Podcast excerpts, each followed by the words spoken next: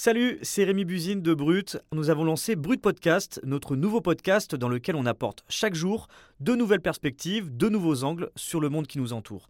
On y parle d'amour, de santé mentale, de pensée philosophique, de littérature ou encore de récits inspirants. Alors pour ne rien louper, abonnez-vous à Brut Podcast. Je vous dis à bientôt et bonne écoute. On travaille avec des robots qui sont faits par les Américains. C'est considéré comme des éléments de défense nationale. Et donc, le GPL n'autorise pas de prise de vue des outils ou des choses comme ça, de tout ce qu'ils font et de la manière d'opérer sur le rover, de manière à ce qu'il n'y ait pas un pays ennemi qui prenne possession du rover et qui pourrait prendre les commandes de ce rover. Donc, pour éviter tout ça, on évite toute prise d'image et tout regard extérieur sur ce qu'on fait et comment on le fait. Voilà.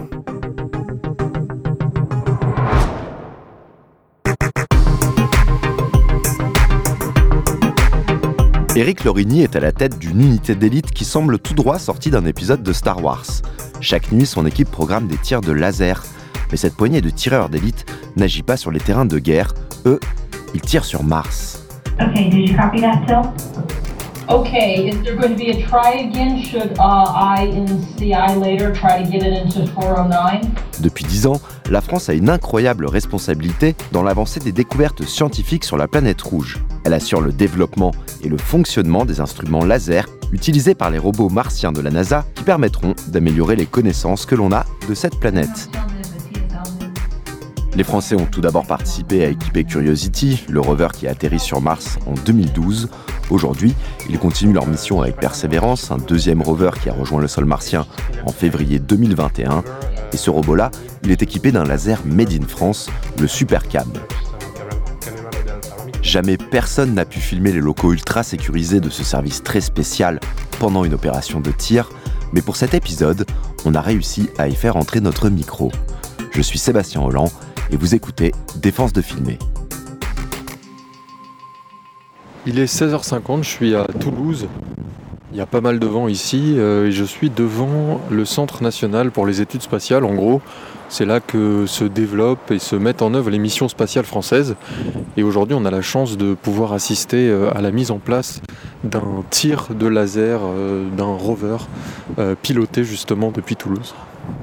Le journaliste que vous venez d'entendre et qui est allé à la rencontre des ingénieurs du CNES, c'est Hugo Nazarenko. Salut Hugo. Salut Sébastien. Hugo, j'ai l'impression que depuis quelques années, il y a un regain d'intérêt pour euh, le public et notamment en France pour euh, l'espace, avec des personnages comme Thomas Pesquet ou Jeff Bezos ou Elon Musk, mais est-ce que la conquête de Mars, c'est aussi crucial que ça? Oui, clairement, euh, pour plusieurs raisons. D'abord sur le plan scientifique, on sait que Mars a été habitable il y a plusieurs milliards d'années, et donc on cherche à savoir si elle pourrait le redevenir ou l'être sous certaines conditions. Et derrière ça, il y a aussi l'idée un peu folle qu'un jour proche, on pourra envoyer des femmes et des hommes sur Mars. Donc ces missions, elles servent aussi à ça, tester des outils qui pourraient servir à des humains dans le futur. Bon après, il y a aussi euh, clairement un enjeu d'influence. En mai dernier, la Chine a réussi elle aussi à poser un robot sur Mars, le premier euh, non américain de l'histoire. C'est peut-être pas aussi marqué que pendant la guerre froide, mais on est à nouveau dans une course spatiale et le gagnant sera celui qui fera la plus grande découverte pour l'humanité.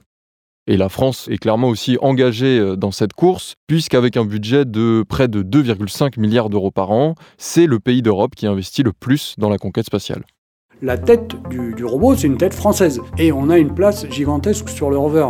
Et donc ça permet à la France d'avoir une place considérable sur un rover et avoir une place au niveau international là-dessus. Et de découvrir des choses et d'avoir des équipes scientifiques françaises qui sont impliquées dessus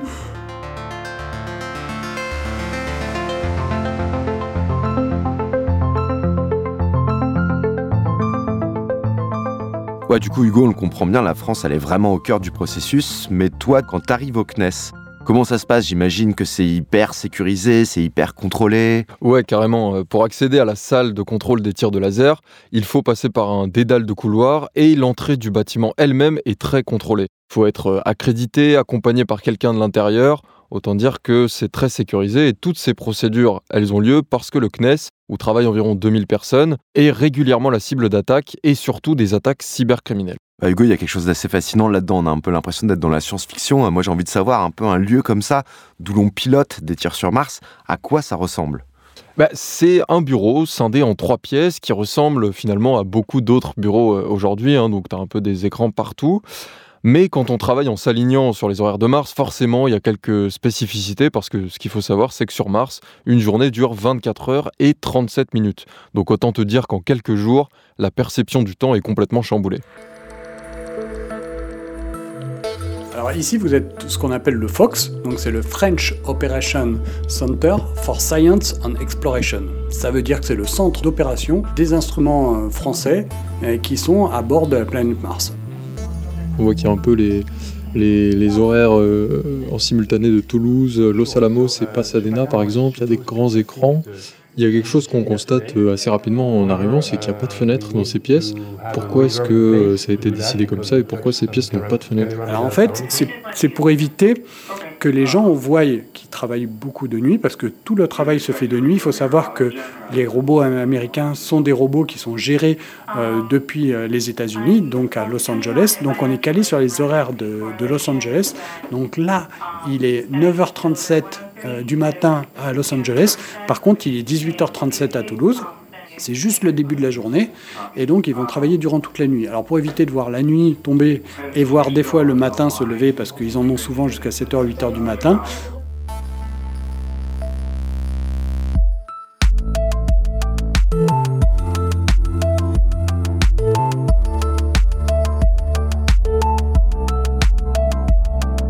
les heures en France, aux États-Unis, sur Mars, on a le sentiment qu'ils vivent complètement en décalé. Ah oui, c'est vraiment ça. Et en plus, il faut rajouter à ça le stress constant auquel ils sont soumis. Ça se comprend hein, d'ailleurs, parce que dans ces bureaux, on programme des tirs qui seront effectués à près de 220 millions euh, de kilomètres de là. Une semaine sur deux, l'équipe prend le contrôle du laser Supercam qui est sur donc le rover Perseverance. Et grâce à ces tirs, il y a vraiment l'idée d'améliorer la connaissance de Mars. Depuis la première fois qu'un rover s'est posé sur la planète rouge en 97, les scientifiques cherchent à comprendre sa composition géologique et euh, tentent aussi de trouver des preuves que la vie a pu s'établir là par le passé. il y a 8 personnes en France qui sont habilitées à tirer au laser sur Mars et à faire des trous sur Mars. On nous demande des, des tirs avec une haute précision, de quelques millimètres à des, plusieurs dizaines de mètres.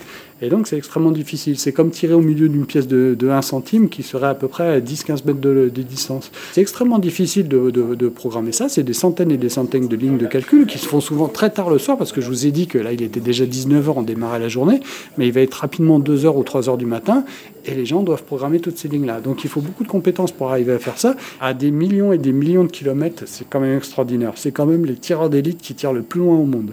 Et c'est une fierté nationale parce qu'il faut savoir que ces trous, ils vont rester pendant des milliards d'années sur Mars. Et donc ce sera des traces qu'on laisse pour l'éternité.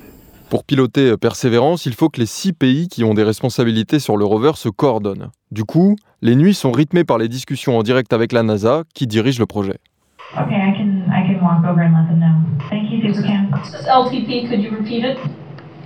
Uh, sure. So uh, Supercam was supposed to uplink the Depuis le lancement du programme, plusieurs membres de l'équipe ont fini par quitter leur poste parce qu'ils sont soumis à une trop grande pression. En même temps, il faut se dire que les sommes qui sont mises en jeu expliquent cette tension.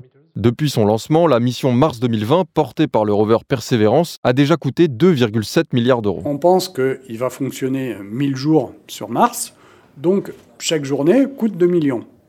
Donc si on fait une erreur de programmation qui bloque pour une journée ou pour deux jours ou trois jours le robot, si on bloque par exemple le vendredi, on fait une programmation pour le samedi, dimanche, lundi et qu'on rate, on va bloquer le rover pendant trois jours. Trois jours, ça représente 6 millions d'euros. Donc 6 millions d'euros, quand vous mettez 30 ou 40 millions sur la table et que vous faites par une erreur de programmation 6 millions de pertes au niveau des Américains, c'est extrêmement euh, mauvais effet. Donc il faut faire très très attention. Chaque jour qu'on perd, c'est toujours pratiquement 2 millions d'euros. Euh, un tir mal fait, c'est extrêmement dangereux. C'est-à-dire qu'une personne qui tire à côté de la, la cible, euh, là il y a une commission d'enquête parce que c'est un laser qui est extrêmement puissant, ça veut dire qu'il s'est passé quelque chose et il y a une enquête qui est émise et pourquoi cette personne a tiré juste à côté, etc. Parce que l'erreur peut être plus grande et à ce moment-là, tirer au pire sur le laser, sur le rover ou d'autres d'autres cas encore plus graves. hein. C'est c'est comme un canon qui tire pas au bon endroit. Donc il faut vraiment Là, il y a une commission d'en- d'enquête et même nous, euh, la personne qui a fait une erreur, moi, je veux savoir ce qui s'est passé et ça, c'est dangereux. Mais c'est c'est vraiment très très rarement arrivé.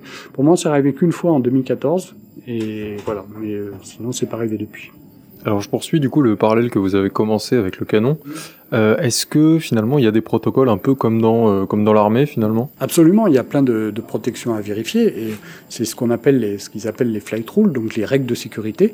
Donc il y en a à peu près 200 par instrument à respecter, donc on vérifie à peu près 200 choses et si tout est vert, on, on donne l'autorisation. Mais la personne qui donne l'autorisation de tir, c'est un des ingénieurs qui, qui est là et c'est lui qui prend la responsabilité, il met son nom et c'est lui le responsable.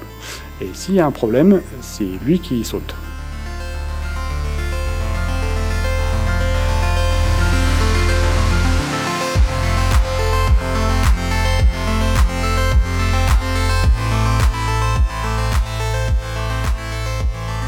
On l'entend, c'est beaucoup d'argent, de règles, de temps de stress, de scientifiques ou d'ingénieurs, et un peu de rêve aussi. Mais au final, Hugo, c'est quoi le but de tout ça? Le but, c'est vraiment de savoir si Mars peut devenir une planète habitable, parce qu'aujourd'hui, c'est un enjeu vital. Les preuves qu'elle a accueilli la vie se multiplient, et les scientifiques qui récoltent ces preuves, justement, tentent de réaliser une utopie euh, qui n'appartenait jusque-là qu'à la science-fiction, avec des films comme Interstellar, Star Wars ou Seul sur Mars. Sylvestre Maurice, astrophysicien et explorateur de la planète Mars.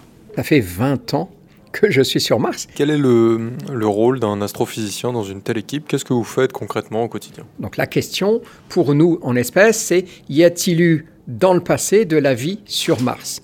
Et donc la question est posée, l'astrophysicien planétologue se dit comment répondre à cette question? Et euh, propose un instrument par exemple, et ensuite se retourne en disant j'ai une idée de mesure, j'ai une idée de véhicule, est-ce qu'il y a bien quelqu'un derrière? Et là, heureusement qu'il y a des centaines de, euh, de- d'ingénieurs, de, techniciens, des administratifs, des, des politiques qui disent ben, on y va. Et quels sont vos qu'est-ce que quels sont vos espoirs du coup quand vous venez le matin Vous dites tiens, est-ce que euh, qu'est-ce qu'on pourrait découvrir encore sur Mars? Donc on est vraiment euh, à une sorte de charnière, montrer l'habitabilité, faire l'exploration in situ. On va préparer des échantillons qu'on rapportera dans nos laboratoires d'ici une dizaine d'années à peu près. Et euh, parce que dans nos laboratoires, on a des instruments qui sont 10, 100, 1000 fois plus perfectionnés, plus puissants que ce qu'on peut emmener in situ. Euh, Le retour d'échantillons, c'est euh, l'histoire de l'exploration du 21e siècle de Mars. En ce moment, Persévérance est dans un cratère qui s'appelle G0, et c'est le but final de sa mission. Et il y a une chose extraordinaire avec ce cratère, c'est qu'on est sûr aujourd'hui qu'il a été un jour un lac. Et qui dit lac dit eau, et qui dit eau dit oxygène, et donc ce cratère pourrait être un tournant majeur pour la science martienne.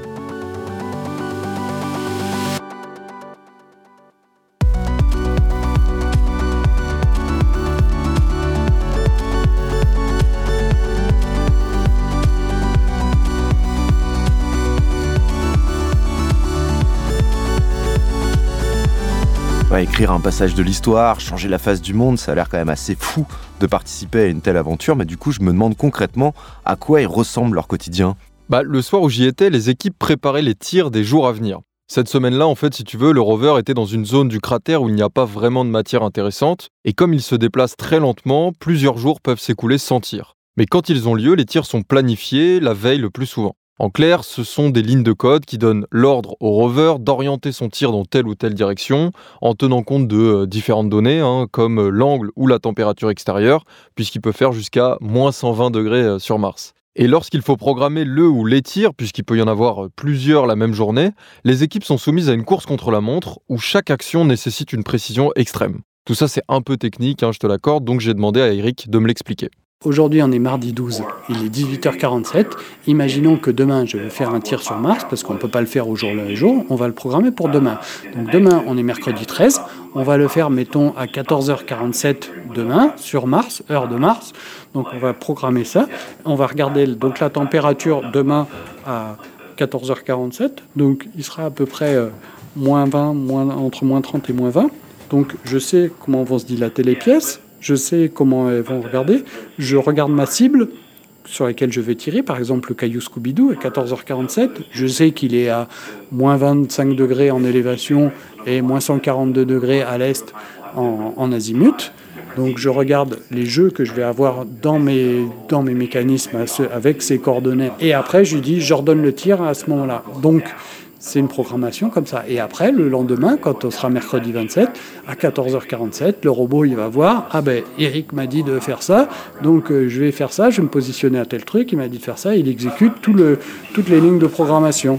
Et si tout est bien programmé, normalement, à 14h47, Scooby-Doo, il aura, on va dire, 10 tirs laser à travers lui. En fait, quand je suis arrivé sur place, j'ai remarqué une des équipes qui s'était enfermée dans une salle pour ne pas être dérangée. Eux, ils s'occupaient de l'autre tâche que doivent effectuer les employés du Fox, c'est-à-dire la collecte des résultats. En gros, c'est à ce moment-là qu'on découvre si les tirs ont été efficaces et vont permettre de faire progresser la recherche. J'ai demandé à Antoine, un des ingénieurs, en quoi ça consistait. Alors, on a récupéré le, LIPS d'hier et euh, une RMI mosaïque. Bon, le LIPS, ça permet de, donc c'est un tir laser qui permet, euh, qui va former un plasma au niveau de la roche et qui ensuite va être analysé. En fait, le, plasma va rayonner et va être analysé par un, spectromètre. Ça permettra d'en déduire en fait la composition chimique de, la roche. Euh, après, dans les données scientifiques, ça, on les regarde un petit peu, mais beaucoup moins que les scientifiques. Ça, c'est vraiment eux qui vont les regarder. Là, on va avoir vraiment la science, euh, les résultats du, spectre, mais on, ils vont aussi avoir des données de contexte sur la température, etc. Donc ça, ils vont l'analyser, ils font une première analyse, eux, de leur côté, hein, pour voilà, avoir un premier, euh, un, premier jet scientifique. Ils vont dire, voilà, telle composition chimique pour telle roche. Bah, du coup, Hugo, Qu'est-ce qu'ils ont déjà découvert avec euh, ces analyses? Bah, Pour l'instant, la plus grosse découverte, elle a eu lieu en 2015 euh, avec Curiosity, donc, qui était le rover qui précédait Persévérance sur Mars. L'équipe du CNES a découvert dans une roche la présence d'oxygène et de silicium, qui est une matière qui compose près de 25% de la couche terrestre. Mais Persévérance, en réalité, suscite encore plus d'espoir parce que il est plus perfectionné, mieux adapté à Mars, et surtout, on a découvert pour l'instant seulement une infime partie de la planète. Alors, pour te donner une idée, hein, Mars c'est environ la moitié de la taille de la Terre, donc tu peux imaginer que le terrain de jeu est encore euh, immense. Persévérance, une de ses premières grandes réussites, c'est au mois de septembre dernier qu'elle a eu lieu. Le rover a collecté ses premiers échantillons martiens. Il faudra quand même s'armer de pas mal de patience parce qu'ils seront rapatriés sur Terre seulement en 2033. Ce qu'on s'est rendu compte, c'est que sur les huit planètes de notre système solaire, sur au moins Mars et sur Terre, il y a toutes les deux les conditions d'habitabilité. Donc la vie sur Mars aurait très bien pu naître, grandir, pousser, etc., même encore maintenant si on le met. Et donc on se dit, il y avait toutes les conditions pour qu'il y ait de la vie aussi sur Mars. Donc on s'est dit, bah, au lieu d'être une chance sur des milliards, c'est plutôt une chance sur quatre qu'il y ait de la vie ailleurs. Et du coup, quand on regarde les 200 milliards d'étoiles qu'il y a dans notre, simplement dans notre galaxie, alors qu'il y a 100 milliards de galaxies, mais rien que dans notre galaxie, 200 milliards d'étoiles, qui, elles, ont toutes des planètes autour, s'il y en a une sur quatre, on est des centaines de millions de civilisations à habiter et à être à, euh, à niveau pour discuter et avoir des, des, relations. Du coup, on a complètement changé notre vision de l'univers en se disant que ça y est, on était sûr d'être plus tout seul dans l'univers, qu'il y a plein d'autres civilisations avec plein d'extraterrestres partout avec qui on pourrait euh, un jour peut-être communiquer ou rencontrer.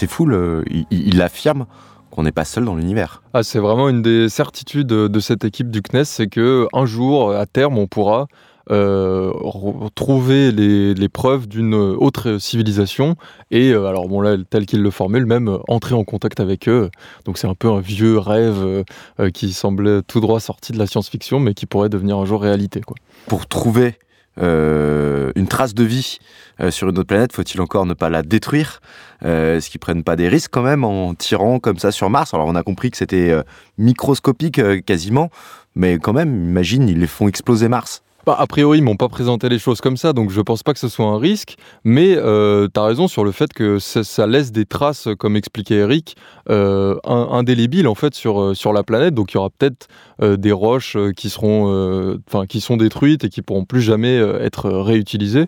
Et quand même enjolivé entre guillemets, mais il y a eu pas mal de couacs dans cette mission, hein, parce qu'on tâtonne forcément quand on travaille sur une planète inconnue dans, sur laquelle l'homme n'a jamais posé le pied. Euh, notamment euh, la question du budget hein, qui a doublé, euh, les, collectes d'échantillons euh, qui qu'on évoquait comme une des grandes réussites euh, de euh, Persévérance a d'abord connu plusieurs échecs avant de finalement réussir. Pareil, le rapatriement des, des, des, matériaux collectés va prendre beaucoup plus de temps que ce qui avait été prévu initialement. Donc voilà, c'est vraiment, j'imagine que c'est encore un espace où on est beaucoup à tâtons. Alors de là à faire exploser, je sais pas, mais j'ai l'impression en tout cas qu'il y a beaucoup de choses qu'ils ne maîtrisent pas complètement du fait de, de, cette planète inconnue. Quoi. On l'a entendu, la France met beaucoup, beaucoup, beaucoup euh, d'argent là-dedans. Euh, depuis quand déjà? Et est-ce que derrière, il y a aussi un enjeu diplomatique? Bah, La France a toujours euh, participé, au, enfin, depuis le XXe siècle en tout cas, à la conquête spatiale. Après, il faut quand même relativiser parce que par rapport, donc on a évoqué ce budget qui est de 2,5 milliards d'euros par an. Euh, par rapport à la NASA, c'est 10 euh, fois moins. La NASA, c'est quelque chose comme autour de 22 ou 23 milliards d'euros par an. Donc évidemment, il y, a des acteurs sur euh, la scène internationale qui sont beaucoup plus investissent et qui investissent beaucoup plus massivement que la France sur cette question-là. Et la France, d'ailleurs, n'a pas son propre rover. Elle travaille en lien avec, avec le, rover, le rover de la NASA. C'est aussi une course contre la montre entre, le, entre les pays Ouais, complètement. Bah, il y a, y a, plusieurs pays qui sont rentrés dans le jeu, qui n'étaient jamais, euh, qui arrivent dans le jeu de la conquête spatiale avec Mars. Euh, donc on a évoqué euh, la Chine tout à l'heure. Il y a aussi les Émirats arabes unis qui ont lancé au même moment, parce qu'il y a des fenêtres de tir, parce que c'est le moment où Mars et la Terre sont le plus proches. Donc au même moment, il y a eu donc Persévérance qui est partie, euh, un rover chinois et une sonde euh, des Émirats arabes unis euh, qui, qui, elle, va rester en orbite autour de Mars pour collecter des données. Mais il y a beaucoup de nouveaux acteurs sur cette conquête de Mars. Au final, l'objectif commun des pays comme des entreprises, c'est la vie sur Mars. Oui, il y a un objectif euh, scientifique euh, évident et d'ailleurs il y a quand même, euh, enfin on, en parle depuis tout à l'heure un peu comme quelque chose de qui, relèverait de la, guerre froide comme on en parlait.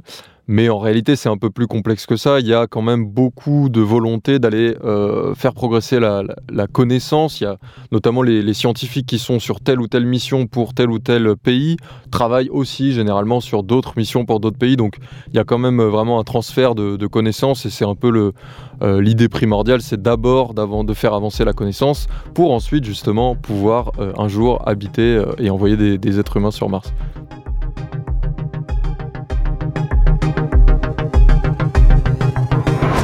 Le micro va ou les caméras ne vont pas. Vous venez d'écouter Défense de filmer, un podcast original de Brut, Paradiso Media et Spotify. Pensez surtout à bien vous abonner sur votre application pour continuer de nous suivre et ne rater aucun de nos épisodes.